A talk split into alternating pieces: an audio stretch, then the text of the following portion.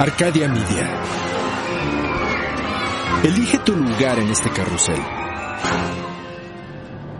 Bienvenidos.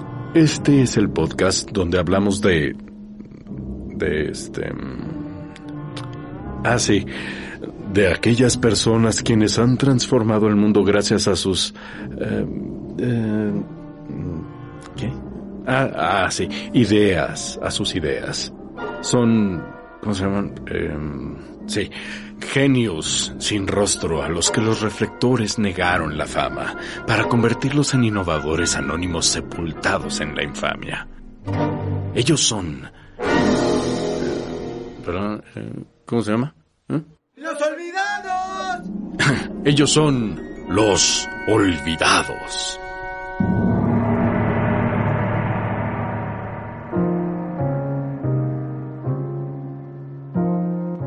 Muchas veces, la solución a nuestros problemas está frente a nosotros, ahí, en nuestras narices.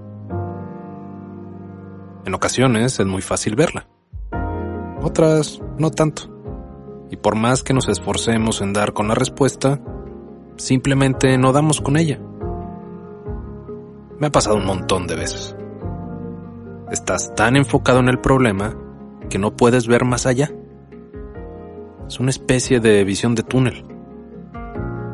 Usualmente, dando un par de pasos hacia atrás y viendo el problema desde lejos, ayuda mucho. Ahí es cuando dices, ¿cómo no lo vi antes? También pasa que no hay manera de ver el problema desde lejos y analizarlo desde otro ángulo.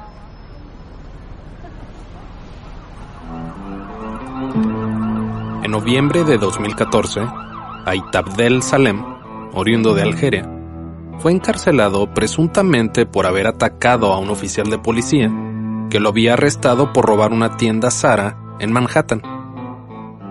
El juez le puso una fianza de 25 mil dólares. Además, ordenó una fianza de un dólar por otros dos cargos menores, manipulación y daños. Hasta aquí, todo bien. Bueno, todo mal con lo que hizo Salem.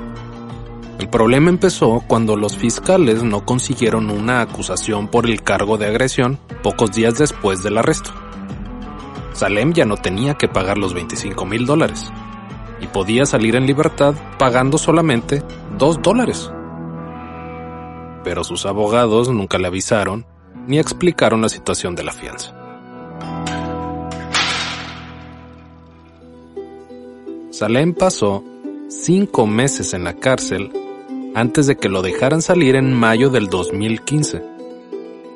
Encarcelado cinco meses por dos dólares. Una vez que salió, hubo otra confusión con las fechas de la corte para arreglar la acusación inicial del asalto al oficial de policía. Salem no tenía ni idea de las fechas y lo volvieron a poner tras las rejas, pero ahora con una fianza de 30 mil dólares. La solución al problema de Salem siempre estuvo ahí, frente a él, pero por más que se hubiera alejado del problema, jamás hubiera dado con la solución. La mayoría de nosotros, espero, no estamos en la misma posición que Salem.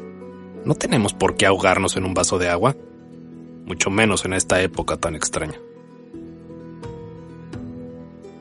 Soy Javier Peraza. Esto es Los Olvidados. Las historias extraordinarias de personas que poco recuerdan.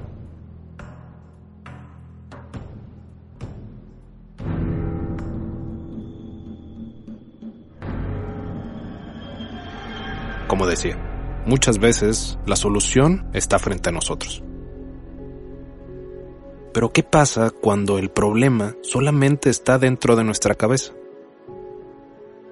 Hiro Onoda nació el 19 de marzo de 1922 en Kainan, en el Imperio de Japón. Cuando era un niño, le encantaba practicar el antiguo arte marcial kendo después de la escuela. Hiro se crió en el Imperio japonés, que compartía muchas similitudes con naciones comunistas. El legado de su nación lo llenaba de orgullo. no solo por instinto, sino porque estaba arraigado en su educación diaria. A los 17 años, Hiro empezó a trabajar en una empresa comercial. Ahorró dinero y pronto se mudó a China para ganar más dinero y darle una mejor vida a su familia. En diciembre de 1941, su vida, como la de todos en Japón, cambió drásticamente con el ataque de Pearl Harbor. En mayo de 1942, recibió una carta del ejército imperial de Japón para que se presentara a hacer un examen físico. Cuando pasó el examen, Hiro estaba más que sorprendido. Había arraigado el cochino hábito de fumar en China y se fumaba casi 50 cigarrillos diarios. Hiro fue admitido en la 61 Brigada de la Infantería de Nakayama y comenzó a entrenar y a ponerse en forma. Nadaba horas en el mar y practicaba su amado kendo en el gimnasio. Hiro tenía una mentalidad perfeccionista y sus superiores lo notaron. Lo enviaron a un entrenamiento aún más estricto con un grupo que se hace llamar la Banda del Diablo. Eran conocidos por tener unos entrenamientos, pues, del demonio. Para que te des una idea, Hiro dijo que con ellos aprendió el verdadero significado de la disciplina espiritual. Además de esto, Hiro recibió entrenamiento de guerrilla donde aprendió a sobrevivir por largos periodos de tiempo en la selva, buscar comida y cazar, mientras aterrorizaba al enemigo por las noches para después desaparecer en la oscuridad. Un soldado hecho y derecho, ¿qué les puedo decir?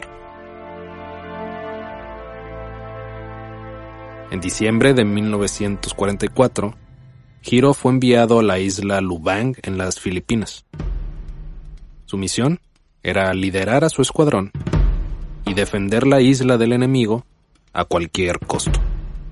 Su comandante, aparte, le dio órdenes adicionales. Tienes absolutamente prohibido morir por tu propia mano y mucho menos rendirte al enemigo. Pase lo que pase, yo volveré por ustedes.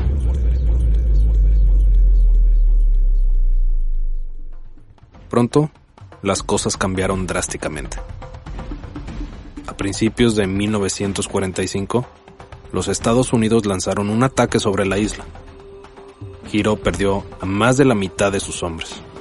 Los que quedaron se los llevó a las montañas. Y desde ahí luchó al estilo de guerrilla contra los soldados estadounidenses. El 6 y 9 de agosto de ese mismo año, Hiroshima y Nagasaki fueron devastadas por las armas nucleares detonadas sobre ellas. Y el 15 de agosto, Japón se rindió a las fuerzas aliadas dando por terminada la Segunda Guerra Mundial. El trabajo de Hiro había terminado, pero ¿cómo se iba a enterar de que la guerra había acabado? los militares estadounidenses lanzaron folletos para decirle a los soldados japoneses que quedaban en la isla que la guerra ya había acabado, que se rindieran. Muchos lo hicieron, pero Hiro Onoda jamás.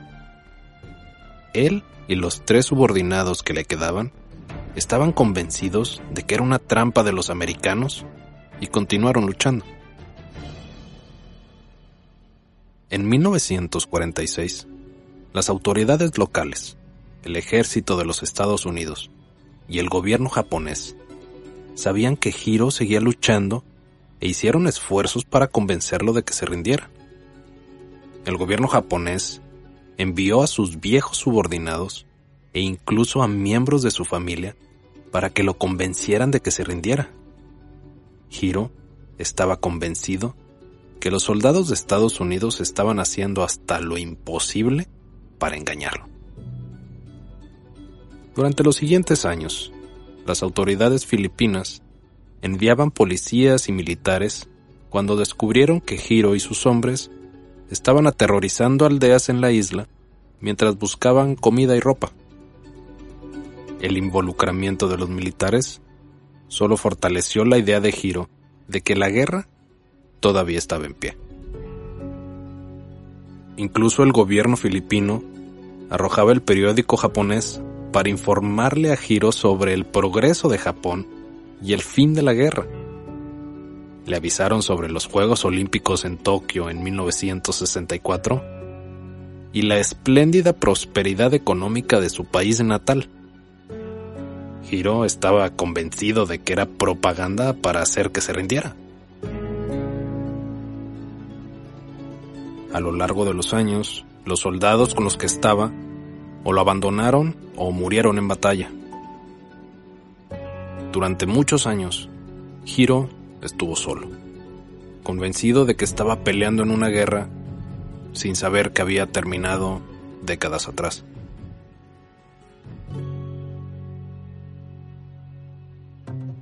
El 20 de febrero de 1974, Hiro conoció a Norio Suzuki, un explorador y aventurero japonés que estaba viajando alrededor del mundo buscando al teniente Hiro Onoda, un panda y al abominable hombre de las nieves, en ese orden. Suzuki lo encontró después de cuatro días de búsqueda. Después de platicar por horas, Hiro le dijo que no se iba a rendir hasta recibir órdenes directas de su superior. Suzuki regresó a Japón con fotografías de él Hiro como evidencia. El gobierno japonés movió mar y tierra y pudo localizar al superior de Hiro, el comandante Yoshimi Taniguchi, que ahora era un vendedor de libros.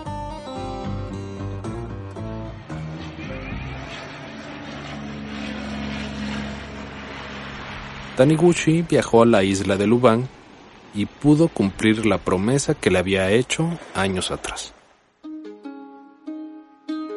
Pase lo que pase, volveré por ustedes. El 11 de marzo de 1974, Hiro Onoda por fin se rindió. Regresó su rifle Arisaka tipo 99 en perfecto estado, 500 balas y varias granadas de mano. Su uniforme estaba impecable. En esos 30 años, Hiro mató a gente inocente y a varios policías. Pero dadas las circunstancias, de que seguía pensando que estaba peleando en una guerra, recibió el perdón del presidente Ferdinand Marcos. Cuando regresó a su natal Japón, Hiro tuvo un choque cultural devastador a pesar de haber sido extremadamente popular con el público en Japón, Hiro tuvo que emigrar a Brasil para irse a vivir a un rancho con su hermano. En 1984 regresó a Japón para abrir varias escuelas. En 1996 visitó la isla de Lubang y donó 10 mil dólares como un gesto de disculpa por el daño provocado. Tomó 30 años la intervención del ejército japonés y estadounidense, además de las autoridades locales de Filipinas, para que Hiro pudiera darse cuenta que el problema estuvo solo en su cabeza.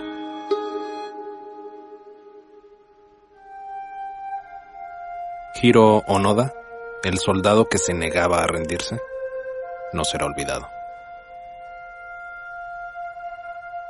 Narrado y escrito por Javier Perazo. Diseño de audio por Emiliano Quintanar. Producido por Luis Eduardo Castillo en los estudios de Wetback Audio en México.